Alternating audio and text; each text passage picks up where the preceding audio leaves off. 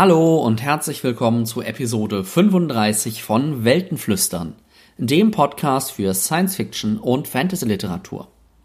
Mein Name ist wie immer Nils Müller und ich habe auch heute wieder drei spannende Bücher mit dabei.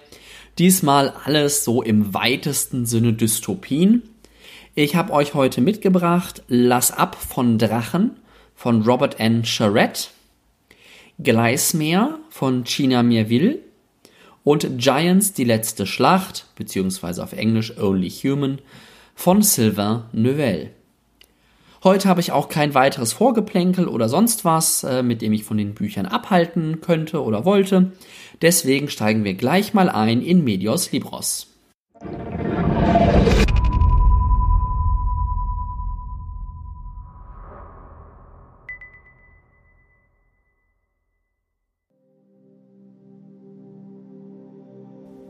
Into the Shadows. Tokyo 2050. The soft roar of the surf slowly dissolved into the murmur of voices and the breathy huff of the air conditioning system. The sharp salt smell mutated to the harsh tang of disinfectant, and with it, the return to the waking world. It also brought awareness of the ache in Sam's skull. His brain felt too full pressing against its boundaries like a helium filled balloon under a fathom of water. The voices stopped as he let out a groan.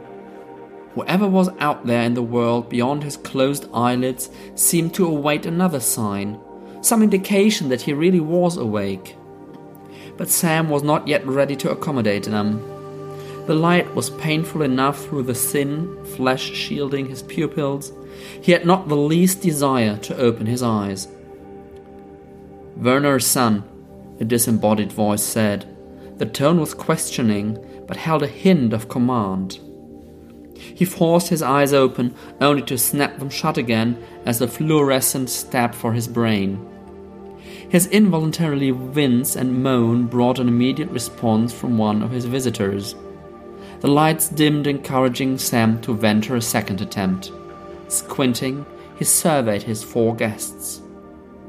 Standing by the door, her hand still on the dimmer switch, was a woman in a white lab coat, his doctor. Her benign smile left no doubt she was pleased with her handiwork. The other three people in the room were men. Two of them Sam recognized at once. The third was apparently a bodyguard. Seated at his bedside was the impressive figure of Inazo Aneki, master of the sprawling Renraku corporate empire. The old man's presence was as surprising to Sam as the obvious concern on his lined face. Sam was a minor employee of Renraku and had yet to make any significant contribution to the corporation. Nor had his implant operation been anything out of the ordinary by 21st century standards. It was true that the director had sponsored Sam into the company, and some said he looked on the, on the young man with special favor. However, the old man and his supposed protege had not been in personal contact since that brief introductory interview. All the more surprising to find Aniki Summer here in the recovery room. Das ist doch mal schön klassisch, oder? Die Hauptfigur wacht irgendwo auf und muss sich erstmal orientieren. Das ist der Einstieg in den Roman Lass ab von Drachen oder auf Englisch Never Deal with a Dragon von äh, Robert N. Charette. Und das ist tatsächlich ein Roman der Art, wie ich sie sehr, sehr selten lese, nämlich ein Roman, der auf einem Rollenspiel basiert. Und zwar auf der Grundlage des Rollenspiels Shadowrun. Aber fangen wir nochmal mit dem Autor des Romans an. Der Autor Robert N. Charette kommt eben genau aus dem Bereich der Spieleentwicklung und der Rollenspielromane, ist gerade in den 1990ern doch in verschiedenen Universen unterwegs gewesen und hat einige Serien oder Romane da geschrieben, unter anderem eben die Trilogie der Macht, äh, dessen ersten Roman oder deren ersten Roman Lass ab von Drachen ähm, ich jetzt auch mal gelesen habe und euch heute vorstellen möchte.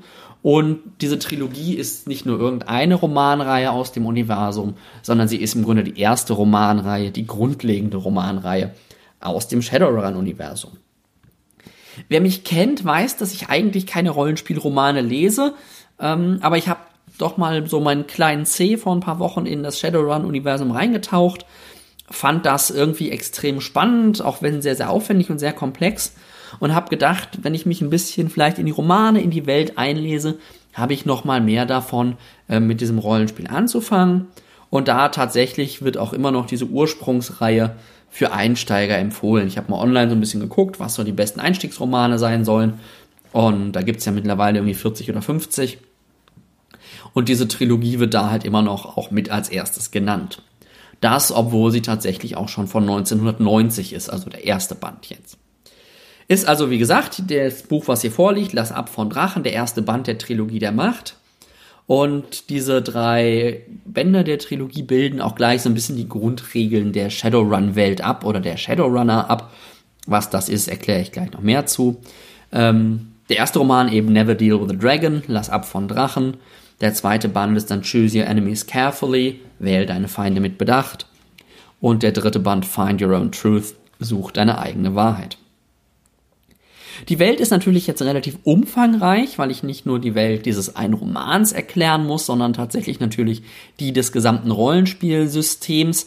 Aber der Kern ist tatsächlich relativ schnell erklärt. In erster Linie ist Shadowrun eine relativ klassische Cyberpunk-Dystopie. Also klassisch in dem Sinne, als dass es halt aus der Zeit kommt, in der äh, Cyberpunk entwickelt wurde und deswegen natürlich sehr diese grundlegenden Eigenschaften aufweist. Ähm, es ist eine Welt, die von großen Konzernen beherrscht wird. Staaten und ähnliche Einheiten sind eben nicht mehr so ganz relevant. Und einen dieser Konzerne haben wir gerade auch schon äh, im Intro kennengelernt. Das ist eben der japanische Konzern Rendaku. Ähm, das ist das eine. Zweitens gibt es eben diesen Cyberpunk-Aspekt, der sich besonders darin ergibt, dass sich so eine zweite virtuelle Welt im Grunde über die echte Welt legt, die sogenannte Matrix und ähm, dass Menschen eben auch mittlerweile so kommen, so ja so Hybride teilweise werden und sich modifizieren lassen mit Implantaten, mit künstlichen Gliedmaßen und ähnlichem. Also im Grunde so alle Versatzstücke, Eigenschaften, ähm, die äh, Cyberpunk so hat. Aber es ist jetzt ja auch einfach so, dass Shadowrun wahrscheinlich auch einfach eine der Grundlagen des Cyberpunk-Genres ist und das damit sozusagen selbst mitdefiniert. Der Twist an Shadowrun ist jetzt, dass wir nicht nur eine Cyberpunk-Dystopie haben, sondern dass äh, im Jahr, ich glaube 2006 war es ursprünglich, ähm, die Magie in unsere Welt zurückgekehrt ist. Da steckt irgendwie so ein Bild hinter, dass die Magie so in Wellen verläuft, mal, mal, mal stärker, mal weniger stark. Und das ist jetzt quasi so ein neues Erwachen der Magie. Und mit ihr eben nicht nur irgendwie magische Fähigkeiten, sondern auch so magische Verwandte der Menschen. Das sind so Mutationen, aber es sind irgendwie Menschen, nur die ein bisschen anders sich entwickeln. Äh, Elfen, Zwerge und Troll und Trolle, also so wirklich diese Fantasy-Versatzstücke. Und außerdem tauchen auch Drachen wieder auf, wie der Titel des Buches ja auch schon vermuten lässt, wobei ich jetzt nicht mehr genau im Kopf habe, wie die verwandt oder in welcher Beziehung die zu den Menschen stehen. Außerdem gibt es eben einige, wenn auch sehr wenige magisch begabte Menschen, entweder in einem Spezialgebiet begabt oder universell begabt. Und es gibt eben neben der echten Realität und der Matrix eine dritte Realitätsebene, die astrale Ebene. So, in dieser Cyberpunk-Welt, was wäre eine Cyberpunk-Welt ohne Söldner bzw. Outlaws? Und das sind eben die namensgebenden Shadowrunner, die im Schatten laufen, ne, logischerweise, die irgendwie so Auftragsdiebe, Auftragsmörder, Auftrags was auch immer sind, ähm, manchmal von den Konzernen beauftragt werden, manchmal gegen Konzerne beauftragt werden, manchmal von einem Konzern gegen einen anderen Konzern beauftragt werden. Ähm, ihr versteht das Prinzip. Und sowohl die Romane als auch die Rollenspiel, Abenteuerspielen im Grunde in diesen Shadowrunner Umfeld oder in diesen Shadowrunner Gruppen. Gucken wir jetzt mal in die Welt hinein, ähm, in der das Ab von Drachen spielt, beziehungsweise gucken wir erstmal auf die Hauptfigur, die da eine Rolle spielt. Die haben wir gerade kennengelernt. Ähm, das ist Sam Werner. Äh, Sam Werner ist ein wissenschaftlicher Mitarbeiter, irgendwo so ein niedriger, in einem der Großkonzerne, eben dem japanischen Renraku-Konzern. Ähm, er ist so ein bisschen, was wir gerade auch schon angeklungen haben, so ein Schützling eines hohen Tiers Wobei eigentlich er selber nicht weiß so wirklich warum und auch als Leser man nicht weiß warum. Und das Spannende an Sam Werner ist halt auch, dass seine Schwester kürzlich so eine unfreiwillige Transformation in ein anderes, so menschenähnliches Wesen vornimmt. Das passiert wohl manchmal wie so eine Art Krankheit. Ich glaube, sie nennen es Calcification, also Verknöcherung oder so wahrscheinlich übersetzt. Ähm, und sie verwandelt sich, glaube ich, in einen Troll, wenn ich das richtig in Erinnerung habe, was natürlich jetzt nicht so die angenehmste Verwandlung ist.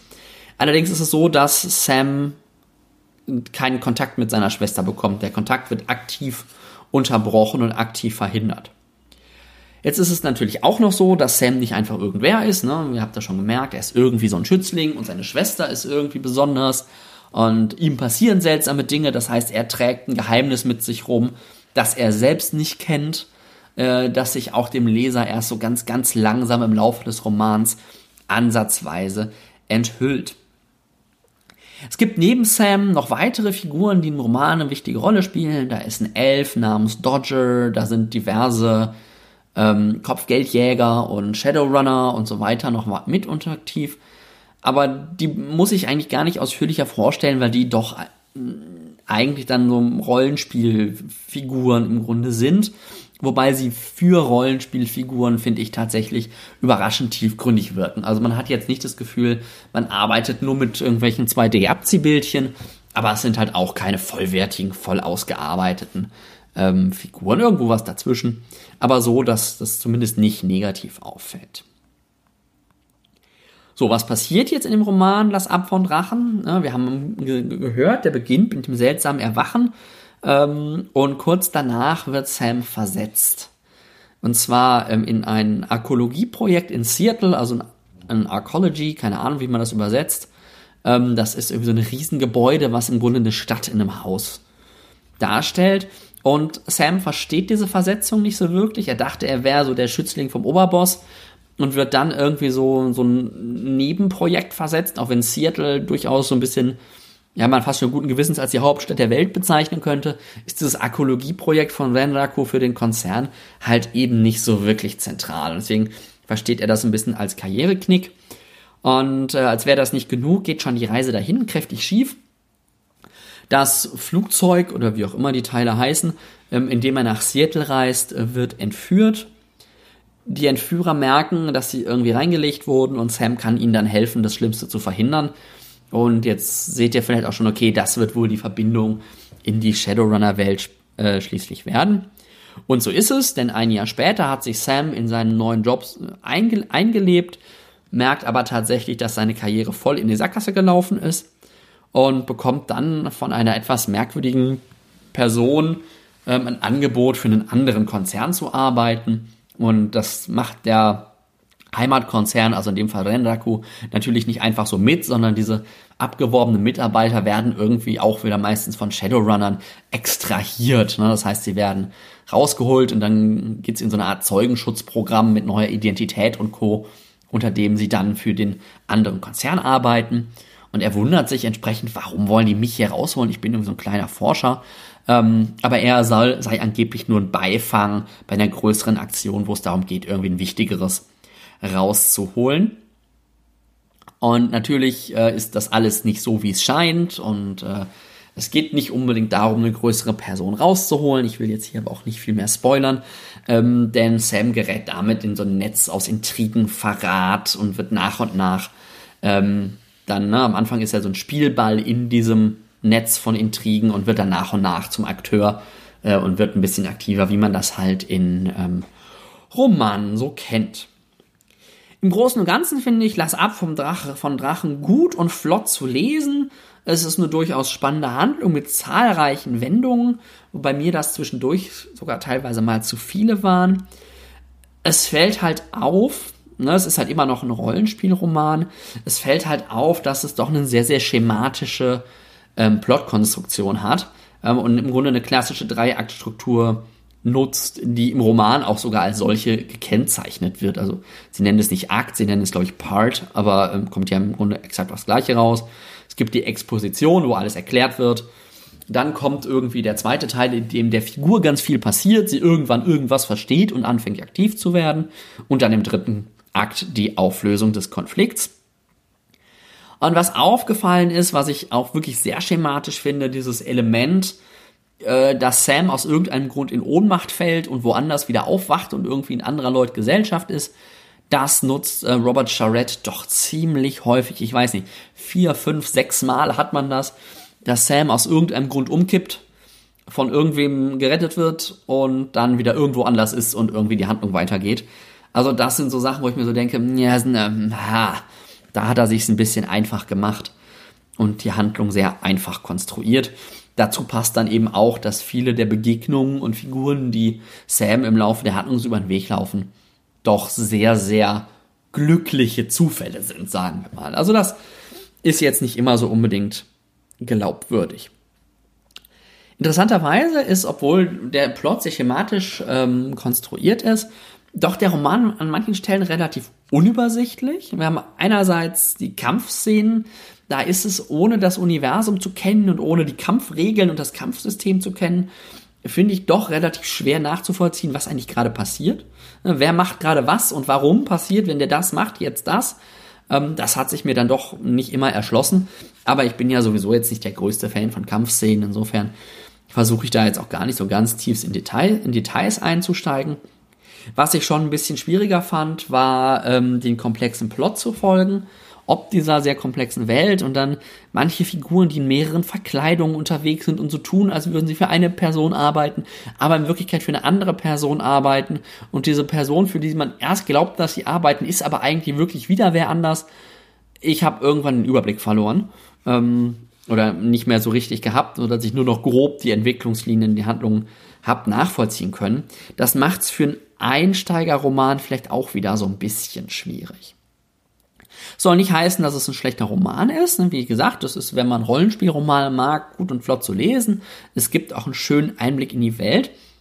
Ähm, zusammenfassend kann ich deswegen auch festhalten, dass ich die Welt von Shadowrun sehr mag, auch nach dem Roman. Auch einige der Figuren für einen Rollenspielroman sehr vielschichtig fand. Die Geschichte ist mir allerdings doch arg schematisch und für Einsteiger vielleicht teilweise zu komplex und unübersichtlich geraten.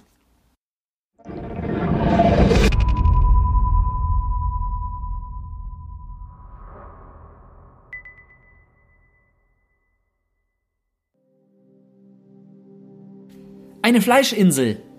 Nein, zurück, zurück, stopp. Ein Kadaverberg? Noch ein bisschen zurück. Bingo. Wochen früher, als es noch kälter war, die letzten paar Tage ein ereignisloses Zuckeln durch Bergeinschnitte und den blauen Schatten von Klippen aus Eis, am Spätnachmittag unter einem feuersteingrauen Himmel. Der Junge, noch nicht in Blut gebadet, beobachtete Pinguine. Er sah kleine Felseilande bis zum letzten Zentimeter besetzt von den gedrungenen Vögeln, die ihre glänzenden Federn aufplusterten und sich Wärme und Geborgenheit suchend zusammendrängten. Seit Stunden galt ihnen seine ungeteilte Aufmerksamkeit. Als endlich die Lautsprecher über ihm zum Leben erwachten, zuckte er zusammen. Es war das Signal, auf das er und die gesamte übrige Besatzung der Medes gewartet hatten. Ein krächzender Sirenenton, dann über das Intercom der Ruf. Da wühlt er! Augenblicklich setzte hektische Geschäftigkeit ein. Scheuerlappen flogen zur Seite, Schraubenschlüssel wurden fallen gelassen, angefangene Briefe und Schnitzereien verschwanden in Taschen, ungeachtet der noch feuchten Tinte, der sägestaubigen Unfertigkeit. Zu den Fenstern an die Reling, alle reckten sich in den peitschenden Wind.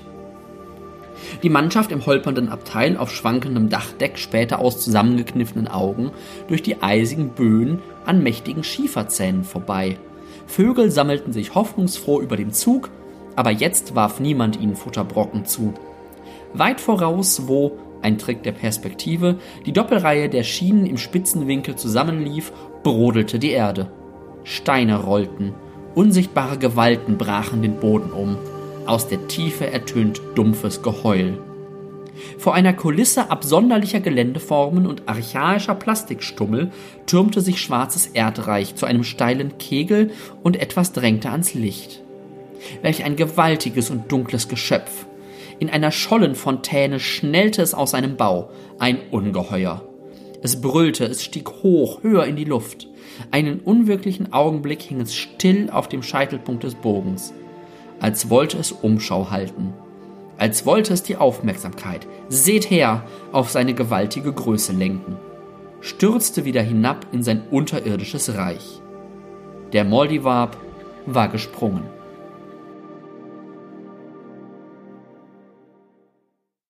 Hm, eine derart meandernde Sprache und schon auf den ersten Blick eine sehr schräge Welt, das muss wohl China mir will sein.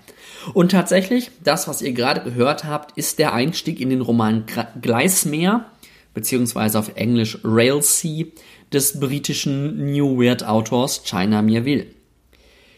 Mein Verhältnis zu Mirville ist ja doch ein bisschen gespalten, aber dazu sage ich euch nachher noch ein bisschen mehr. Erstmal zu den Grundlagen.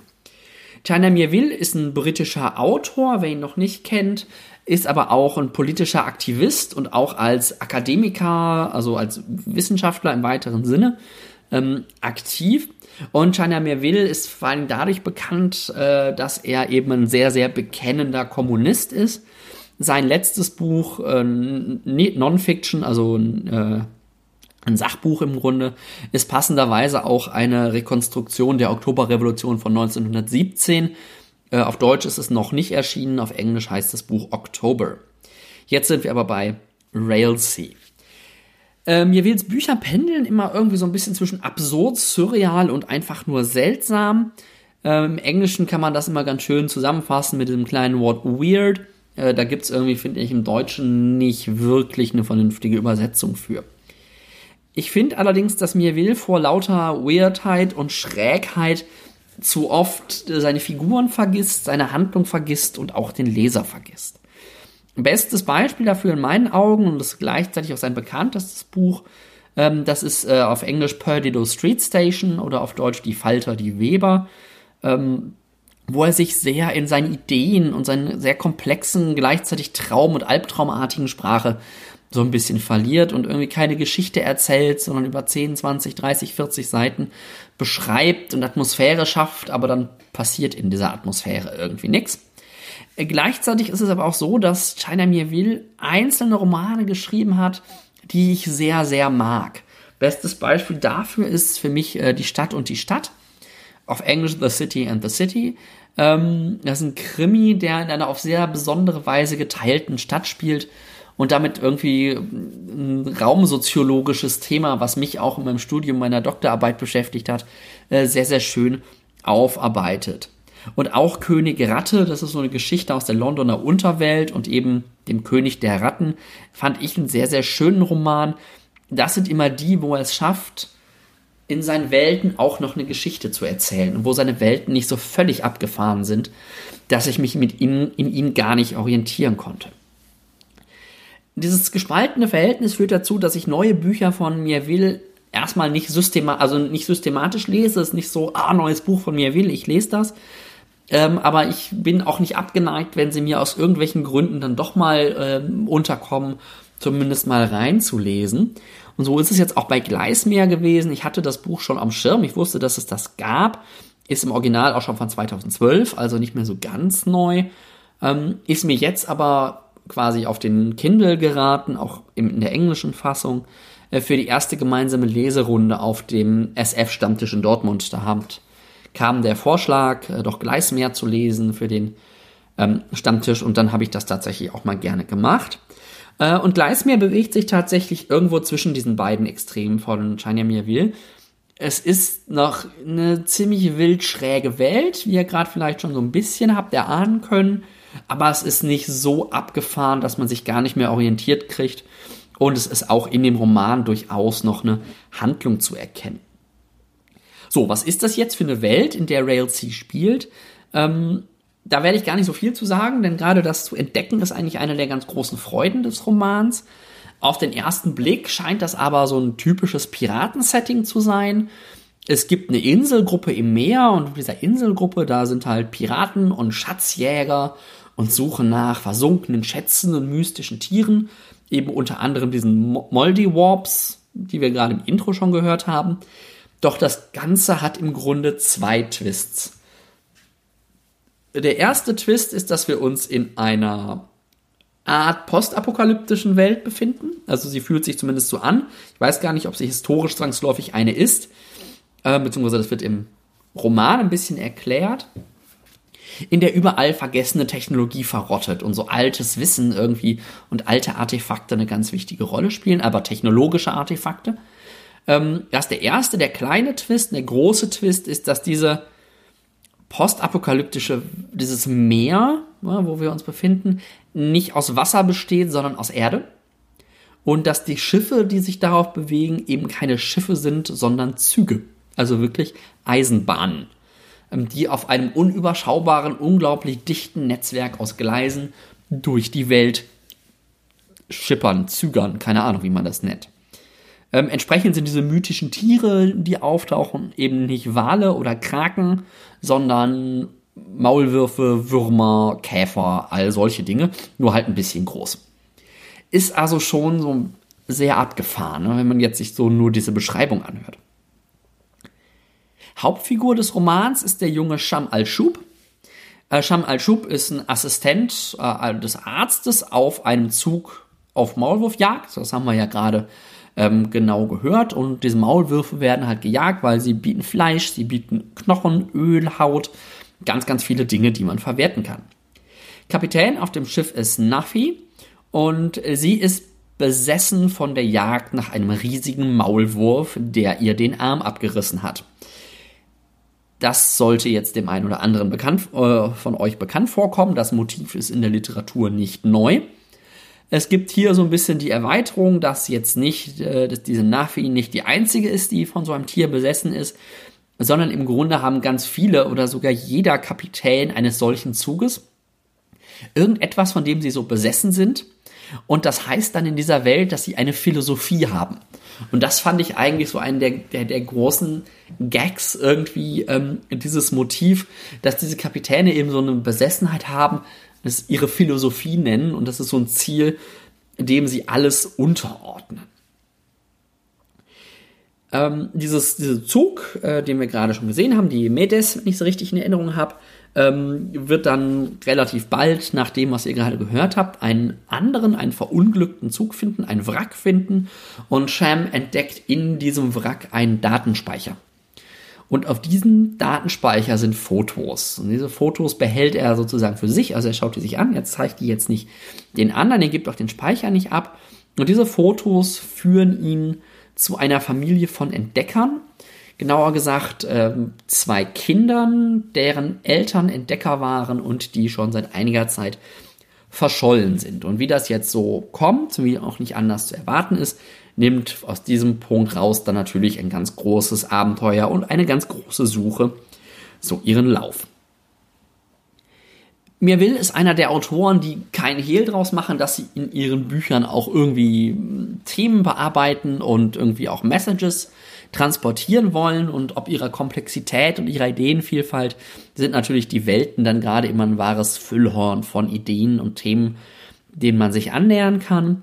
Ich habe jetzt für Gleismeer mal ähm, drei Dinge rausgesucht. Ähm, das erste ist natürlich offensichtlich eine Verarbeitung von Herman Melvilles Moby Dick Stoff und der Besessenheit dieser Suche nach dem weißen Wal. Und hier ist es eben, wie ich gerade schon angesprochen habe, nicht nur ein Kapitän, der irgendwie diese Besessenheit hat, sondern jeder oder zumindest ganz, ganz viele, die davon getrieben werden. Und Informationen über den Aufenthaltsort dieser gejagten Wesen und so weiter ist natürlich unglaublich wertvoll, wird auch gehandelt, die unterstützen sich gegenseitig, all diese Dinge. Also das ist ein ganz grundlegender Aspekt der Kultur dieser Kapitäne, der, der Identität auch dieser Kapitäne. Ähm, und es ist wahrscheinlich auch das, warum die äh, meisten von ihnen diesen ganzen Risiken und Aufwand überhaupt in Kauf nehmen des Lebens auf dem Meer. Also das ist erstmal im Grunde eine Verarbeitung dieses Moby Dick Stoffs. Dann kann man auch so die Verschlungenheit dieser Wege im Gleismeer und so eine Sehnsucht nach einem Ausweg, die dann auch irgendwie noch eine Rolle spielt, natürlich auch sehr schön interpretieren als Anspielung ja, im Grunde auf das Leben ganz allgemein, die verschiedenen Wege und Abzweigungen, die wir irgendwie in jedem Moment nehmen können. Ne? Nehme ich den Podcast jetzt heute auf, nehme ich ihn morgen auf, dann würde er ein bisschen anders, als wenn ich ihn heute aufnehme ähm, aber auch was größere Entscheidungen angeht. Und wir sind halt immer irgendwie auf der Suche nach dem einen, dem für uns richtigen Weg, dem Ausweg, der einen Schiene, die uns sozusagen dann durch unser Leben treibt. Ähm, und das ist dann eben vielleicht im realen Leben die Philosophie, die echte, ne? die Suche ähm, nach dem, nach dem Wahren, nach dem eigenen sozusagen, die uns aus diesem Netz, aus diesem Wirrwarr irgendwie rausbegleitet. Und dafür sind wir dann eben auch bereit, große Abenteuer und vielleicht sogar große Risiken auf uns zu nehmen. Das waren jetzt so zwei, eine literaturhistorische und eine so eher psychologische Interpretation des Romans. Mir will, wer nicht mir will, wenn es nicht auch einen gesellschaftlichen Kommentar gäbe. Ähm, und da ist natürlich erstmal die Welt selbst, die Konstruktion der Welt selbst irgendwie so ein völlig außer, ähm, außer Kontrolle geratenes kapitalistisch, also anarchokapitalistisches System im Grunde. Irgendwo zwischen Piratenarchipel und Zombie-Apokalypse und im Grunde eine fehlende übergreifende soziale Ordnung, wo alles und jeder im Grunde nur durch einen perso persönlichen Ehrenkodex getrieben wird. Und dann ist natürlich der gesellschaftliche Kommentar auch noch in der Geschichte dieser Welt versteckt. Das möchte ich euch jetzt hier aber dann definitiv nicht spoilern. Ich habe ja jetzt schon angedeutet, dass ich dem Roman so ein bisschen zwiespältig gegenüberstehe. Ich finde, auf der einen Seite ähm, hat er eine tolle Grundidee der Welt und viele absurd schräge, aber doch im Endeffekt relativ schlüssige Ideen. Das kann Melville ja auch gut wilde Sachen sich ausdenken äh, und sie so klingen lassen, als wären sie in sich total schlüssig. Ähm, er hat auch viele thematische, metaphorische und allegorische Ebenen, auf denen man das Buch lesen kann, wenn man jetzt wirklich das ähm, mit einem interpretierenden Auge sozusagen liest.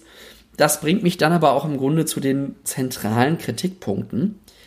Das erste ist, mag jetzt auch wieder daran liegen, dass ich den Roman auf Englisch gelesen habe, dass es ein zu viel an Ideen ist, ein zu viel an Wortschöpfung und einer relativ komplexen Sprache, die doch ab und an mal verhindert, dass man sich wirklich auf den Roman einlassen kann. Ein Beispiel dafür, das hättet ihr jetzt gesehen oder seht ihr sofort, wenn ihr in die Leseprobe reinschaut. Beim Vorlesen kommt das leider nicht rüber dass dieses kaufmännische Und-Zeichen, ne, was, was, was keiner irgendwie vernünftig machen kann, ähm, bei, keine Ahnung, Meier und Co. oder sowas immer dazwischen ist, das ersetzt im ganzen Roman das Wörtchen Und. Im Ganzen. Es steht nirgendwo UND, überall ist dieses kaufmännische Und-Zeichen. Und es gibt tatsächlich im Roman an einer Stelle eine Erklärung, warum das so ist. Das ist auch wieder ganz typisch China Mir will. Und auch wenn es total sinnvoll ist und total schlüssig ist und die Welt bereichert, ändert es nichts daran, dass es das Buch anstrengender zu lesen macht. Denn man merkt, dass Neville Sprache versteht und sie total kunstvoll verweben kann, aber ich finde, er kann nicht klar schreiben. Oder er macht es zumindest nicht. Vielleicht könnte er es und hat sich dagegen entschieden, das mag sein.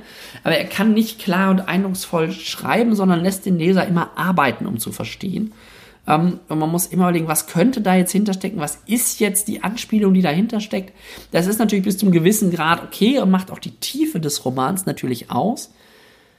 Aber es macht ihn eben auch, da sind wir wieder beim gleichen Wort, relativ anstrengend. Und da, deswegen entsteht bei mir auch so ein bisschen der Eindruck, dass mir will für sich selbst schreibt und um sich selbst zu zeigen und vielleicht auch anderen zu zeigen, was er alles kann, aber dabei den Leser der Romane doch irgendwie manchmal einfach ignoriert. Und das macht es dann schwer, sich die Welt und die Figuren wirklich zu erschließen. In diesem Fall jetzt bei Gleismeer ist es zum Beispiel bei der Motivation der Figuren ähm, immer nicht so ganz klar. Ja, man kann das schon sich irgendwie zusammenbasteln, aber es wird jetzt nicht so richtig deutlich. Und gerade die Faszination und die Besessenheit mit diesen Philosophien, aus der man relativ viel hätte machen können, wird zwar erklärt, aber nicht wirklich gezeigt. Das taucht immer nur mal so am Rande wieder auf. Und das bringt uns dann zu dem Paradox, was Melville mit seiner Schreibweise hat, dass er aufgrund seiner Sprache äh, viele Dinge ek explizit erklären muss, damit man sie als Leser versteht. Und wenn er das nicht macht, dann habe ich mich zumindest als Leser ganz gerne mal außen vor gefühlt. Wenn das zugänglicher geschrieben wäre in der Sprache, dann könnte er sie auch zeigen, dann müsste er sie nicht so viel erklären. Insgesamt ist Gleismeer von China Mir ein zwiespältiger Roman mit einer großartigen Grundidee und spannenden Denkanstößen. Leider sind die aber für mich ein wenig zu sehr unter seiner weitschweifigen und komplexen Sprache vergraben. Aber das passt ja dann letztendlich auch wieder zum Thema des Romans.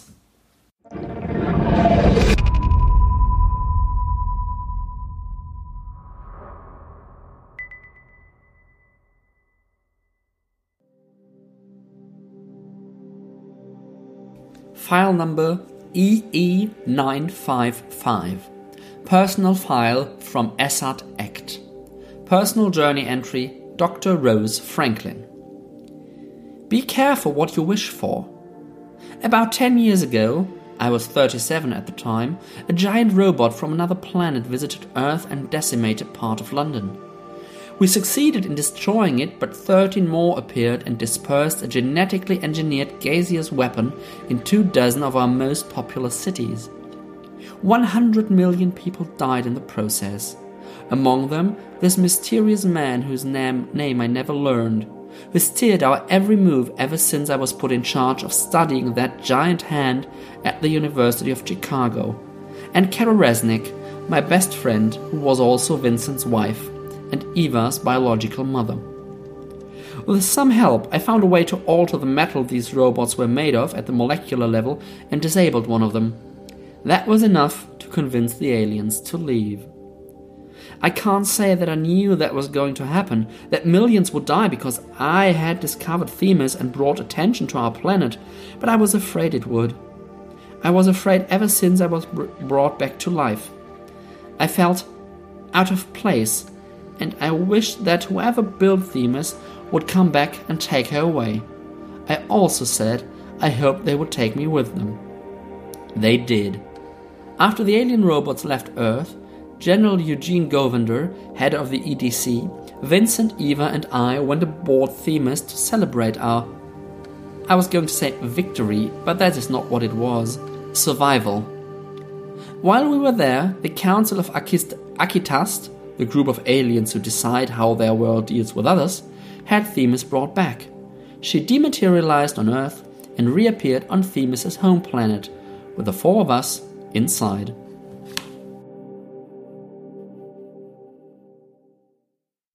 Dieser Einstieg kommt dir bekannt vor? Dann hast du wahrscheinlich entweder die Episode 13 oder die Episode 26 von Weltenflüstern gehört oder eines der beiden ersten Giants-Bücher von Sylvain Novelle schon selbst gelesen. Denn was ihr gerade gehört habt, war der Einstieg in den dritten Band Giants, die letzte Schlacht, beziehungsweise auf Englisch Only Human, der Mitte November dann auch auf Deutsch erscheint. Sylvain Novell, der Autor, ist ein Kanadier, ähm, schreibt sich selbst als Schulabbrecher mit Doktor in Linguistik, hat irgendwie Gott weiß was schon an Jobs gemacht, war unter anderem Übersetzer, Softwareentwickler, Journalist und jetzt eben auch Autor. Ihr habt gerade schon so einen kleinen Einblick in die Welt bekommen, in der der Roman spielt. Ähm, das ist natürlich jetzt ein dritter Band einer Reihe. Das heißt, was ich jetzt euch auch über die Welt erzähle, äh, ist natürlich mit einer kleinen Spoilerwarnung verbunden. Ich werde aber versuchen, das so oberflächlich zu halten, dass die eigentlich spannenden Fragen und die konkreten Details außen vor bleiben. In den ersten zwei Bänden der Trilogie, da habt ihr die Geschichte gerade im Grunde in Kurzform schon gehört, geht es darum, dass große Roboter auf der Erde landen, also wirklich hier Kampfroboter im Grunde, ähm, erst auf friedlich, erstmal nur abwartend, aber dann irgendwann auf eine sehr, sehr besondere Weise eben dieses Gas aggressiv und tödlich werden. Und dann gelingt es den Menschen aber, die zu vertreiben, so dass die Roboter sich wieder zurückziehen auf ihren eigentlichen Planeten. Allerdings bleibt dabei ein Roboter auf der Erde zurück. Das ist so ganz, ganz grob zusammengefasst die Handlung der ersten beiden ähm, Bände. Und der dritte Band setzt jetzt ein mit einer Gruppe von Menschen, die eben mit den Robotern in die Heimat in Anführungszeichen reisen. Also es ist ja tatsächlich eher ein Unfall, wie wir gerade gehört haben. Und auf diesem Planeten entdecken die ähm, vier, die da äh, mitge mitgereist sind, dann die Hintergründe des Angriffs auf die Erde, warum die Aliens überhaupt da waren. Ähm, und es gelingt ihnen dann nach einiger Zeit schließlich zur Erde zurückzureisen. Die ist dann aber nicht mehr wiederzuerkennen. Es ist nichts mehr irgendwie mit Zusammenarbeit gegen diese Roboter oder irgendwas, sondern so, dass irgendwie die internationale Ordnung im Grunde komplett zusammengebrochen ist. Es gibt Programm, das Menschen irgendwie nach bestimmten Eigenschaften klassifiziert, eingeordnet und in Lagern interniert werden. Also so richtig so, so ganz, ganz dunkle historische Ereignisse irgendwie wieder ihre Renaissance erleben. Und es gibt eben einen Roboter, der zurückgeblieben ist, der ist im Besitz der äh, Vereinigten Staaten Und die nutzen den natürlich, äh, um ihr Verständnis von Freiheit in der Welt zu verbreiten und eben auch gegen Widerstand doch äh, relativ brutal durchzusetzen. Ihr habt gerade auch schon mitgekriegt in dem Intro, dass Novell seinem Erzählstil in der Reihe im Grunde treu bleibt. Wir haben also auch hier wieder eine Collage so aus Verhören, Protokollen, öffentlichen Dokumenten, privaten Aufzeichnungen, all solchen Dingen. Und er erzählt in dieser Geschichte im Grunde zwei Geschichten in einer nacheinander. Erst erzählt er eben die, wie die vier, also Rose, Eva, Vincent und Eugene, wie, wie es den vier auf dem Planeten Act ergeht, äh, beziehungsweise dass, dass die Aliens heißen Act, der Planet heißt irgendwie Actas Act oder irgendwas in der Art und macht da eben sehr schön deutlich, zeigt da sehr schön, dass diese Aliens keine böse, geniale Übermacht sind, die vorhaben, die Erde zu erobern, sondern stattdessen eine Gesellschaft im Umbruch und voller Konflikte wo sich bestehende Gewissheiten auflösen und die neue Ordnung noch irgendwie nicht so ganz klar ist und deswegen die Gruppen natürlich ein großes Interesse daran haben, sich sehr stark einzubringen und irgendwie die Zukunft nach ihrem Blick zu prägen. Und da ist irgendwie die Erde so zwischengeraten und mm, ja, in gewisser Weise ist das, was da passiert ist, ein großer Unfall gewesen. Möchte da aber jetzt auch nicht größere Details spoilern. Das ist so das Erste, was in dem Teil deutlich wird. Und der zweite, der zweite Aspekt, den Nouvelle da anspricht, ist, dass die äh, nicht die junge Eva, äh, die Tochter sozusagen von äh, Rose und Vincent, äh, den Planeten sich so ein bisschen zur Heimat macht, da Freunde gewinnt und eigentlich auch gar nicht mehr so unbedingt nach Hause will. Also sie wächst da halt auf. Ne, die leben dafür, ich glaube, was ist das, neun Jahre oder so, die reisen dahin, da ist sie irgendwie sieben oder acht. Ähm, das heißt, sie macht im Grunde ihre komplette Kindheit, ihre komplette Pubertät irgendwie auf diesem Planeten durch und hat entsprechend eine enge Bindung dahin. Schließlich reisen sie dann aber zurück auf die Erde und auf der Erde haben wir dann wieder zwei Handlungsebenen, diesmal aber so miteinander verwoben. Und das erste ist, ähm, dass die vier eben von einer russischen Agentin äh, Katharin Lebedev äh, interviewt bzw. verhört werden die halt so strategisch ne, sich als ihre beste Freundin irgendwie gibt und ich will doch nur ihr Bestes und ihnen helfen, wieder auf der Erde anzukommen und so weiter und so fort. Faktisch arbeitet sie natürlich im Interesse des russischen Staates, was auch immer das gerade jetzt genau namentlich für eine Einheit ist. So die erste Erzählebene und die zweite Erzählebene sind, ist ein Blick in diesen Roboter, ähm, der eben auf der Erde noch vorhanden ist. Lapetus heißt er, glaube ich. Ähm, der eben dazu genutzt wird, das amerikanische Verständnis von Freiheit auf der Welt zu verbreiten. Jetzt ist vielleicht auch schon so ein bisschen deutlich geworden, was so thematisch in dem Roman drinsteckt. Das waren ja auch die ersten beiden Romane schon, die waren relativ, thematisch relativ äh, dicht. Ähm, und das erste Thema, was mir so aufgefallen ist, was passiert eigentlich mit einer Gesellschaft, wenn die bestehenden Strukturen und die bestehenden Sicherheiten sich auflösen. Ne, man sieht das ähm, an den Act, wo dann eben Richtungskämpfe aufkommen, fragwürdige Entscheidungen, auch Entscheidungen, wo man sich nachher denkt, wie, wie konnte, wie konnten wir das entscheiden, wie konnte es so weit kommen? Ähm, all diese Unsicherheiten zeigt Nouvelle tatsächlich sehr, sehr schön auf. Nach der Rückkehr auf die Erde geht es dann natürlich um das Auseinanderbrechen der internationalen Ordnung, weil da eben so dieser mysteriöse, unbekannte Feind ist, wo man aber auch nicht weiß, warum waren die eigentlich da und was wollen die eigentlich und gleichzeitig diese massiven aggressive Übermacht mit den USA, die eben diesen Roboter unter Kontrolle haben. Und das Ganze hat halt dazu geführt, dass die dünne Decke der Zivilisation so auf der Ebene der Staaten, aber auch innerhalb der Länder doch irgendwie auseinandergebrochen ist und es eben auch diese Unmenschlichkeiten wieder gibt gegenüber denen, die irgendwie aus irgendeinem Myster mysterischen, nein, wie heißt das? Ähm, aus einem unbekannten komischen Grund gefährlich erscheinen, auch wenn man nicht so genau weiß, warum, dass die dann eben in Lager gesteckt werden und umgebracht werden und ausgegrenzt werden. Wir kennen dieses Motiv aus der Geschichte leider zur Güte. Äh, zur. Egal. Ähm, ich bin ja ein großer Fan der ersten beiden Bände. Das, wenn ihr die Episoden 13 und 26 reinhört, werdet ihr das äh, merken, weil Novelle es einfach schafft, sehr, sehr spannende Ideen und schwierige moralische Fragen äh, zu kombinieren mit einer sehr schnellen, gut zu lesenden Schreibstil und auch wirklich guten und nicht überlangen Action-Szenen zu kombinieren. Ähm, das hat mir in den ersten beiden Bänden wirklich extrem gut gefallen. Der dritte Band fällt dem gegenüber so für mich, äh, doch nicht nur für mich, leider doch deutlich ab. Ähm, es ist zwar so, dass Novell weiter richtig gute Ideen hat, das habe ich ja gerade auch schon angesprochen, aber er es irgendwie nicht schafft, die zu einer guten Geschichte und zum guten Roman zu nutzen, äh, zusammenzustellen. Das ist einmal die Darstellung der Act, auch wenn ich das thematisch, wie gesagt, sehr, sehr spannend finde. Äh, und auch die Auflösung des Hintergrundes dieses Angriffs, das ist eine super Idee. Ähm, aber irgendwie wird das alles sehr kurz, sehr knapp geschildert, sehr distanziert geschildert. Ähm, das ist vielleicht auch dem Erzählformat geschuldet, dass er einfach relativ weit weg von den Figuren und ihren Gefühlen ähm, in dem Moment zu sein scheint. Es ist aber tatsächlich als Kommentar auf die gesellschaftliche Lage durchaus wirkungsvoll. Da nochmal ein Zitat äh, rausgesucht, was ich wirklich einfach so voll Faust aufs, Faust aufs Auge, Hammerkopf auf Nagel ähm, finde, dass ich euch das nicht vorenthalten möchte. Ist aber natürlich auch wieder auf Englisch. We are talking about human beings making a conscious effort to be ignorant, willfully stupid. They are proud of it. They take pride in idiocy. There's not even an attempt to rationalize things even anymore. Our entire race is trying to lobotomize itself.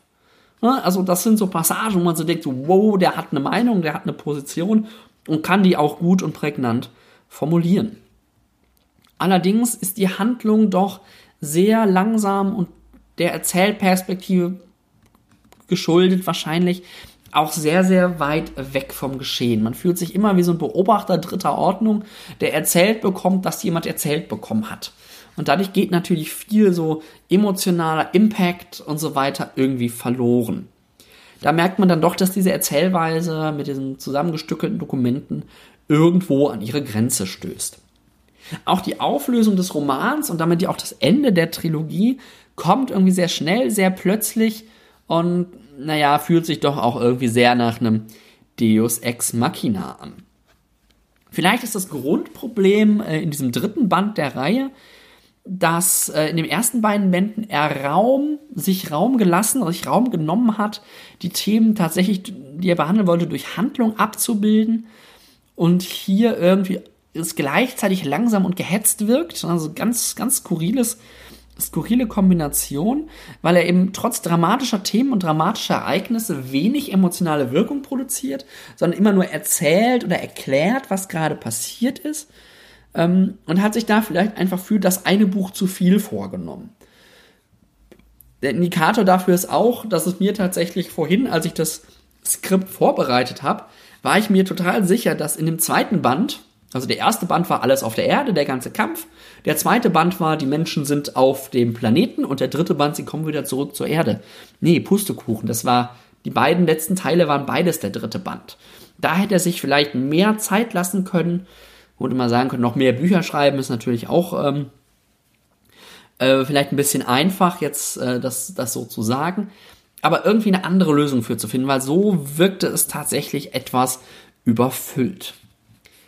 Insgesamt ist Giants die letzte Schlacht äh, von Silver Novell leider nur ein eher mittelmäßiger Abschluss der an sich wirklich großartigen Reihe.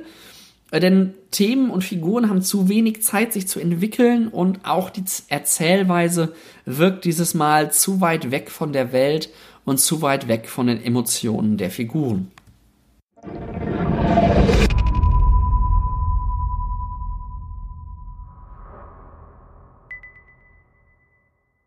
So, das war's dann auch schon wieder mit der 35. Episode von Weltenflüstern. Ich hoffe, für euch waren wieder ein paar interessante, spannende Buchtipps dabei. Wenn ihr Kommentare zu der Episode habt, freue ich mich natürlich besonders äh, auf der Webseite darüber, weltenflüstern.de slash 35. Wenn euch die Episode gefallen hat und ihr keine weiteren Episoden mehr verpassen wollt, dann könnt ihr Weltenflüstern auch über die Webseite einfach abonnieren Ihr findet Weltenflüstern aber auch bei iTunes oder sonst wo im Podcast-Programm eurer Wahl. Ich freue mich natürlich auch immer ganz besonders, wenn ihr auf der Plattform eurer Wahl mir eine Rezension hinterlasst. Das finde ich nicht nur schön, um so ein bisschen zu wissen, äh, was euch am Podcast gefällt und was euch vielleicht nicht am Podcast gefällt, sondern hilft auch, dass andere auf den Podcast aufmerksam werden weil gerade iTunes doch sehr wild dabei ist, Podcasts zu promoten, die gut bewertet werden oder die überhaupt bewertet werden. Also, wenn ihr mir einen kleinen Gefallen tun wollt, schreibt doch da einfach bei iTunes, bei äh, podcasts.de, bei ähm, wo auch immer, player.fm, einfach eine Rezension zu dem Podcast. Wenn ihr mit mir in Kontakt treten wollt, anders als über Kommentare auf der Webseite, äh, könnt ihr mich auf diversen Social Media Plattformen finden. Äh, bei Facebook gibt es eine Weltenflüstern-Seite, da freue ich mich über jeden Like und jeden Kommentar. Bei Twitter gibt es auch einen Account für Weltenflüstern, natürlich dann mit UE. Ihr findet mich persönlich da aber auch als Weltenkreuzer. Und wenn ihr so ein bisschen Einblick kriegen wollt, was ich so lese und was es dann vielleicht irgendwann demnächst auch mal in den Podcast schafft, schaffen wird, ähm, ihr könnt euch auch bei Goodreads mit mir anfreunden. Da bin ich Nils Müller aus Dortmund. Falls ihr diese Episode spannend fandet und sie weitergeben wollt, macht das am besten einfach über den Link, aber ihr könnt im Zweifel auch die MP3-Datei weitergeben, denn diese, dieser Podcast steht unter einer Creative Commons Attributions No Derivatives Lizenz. Bis zum nächsten Mal wünsche ich euch jetzt aber viel Spaß beim Lesen.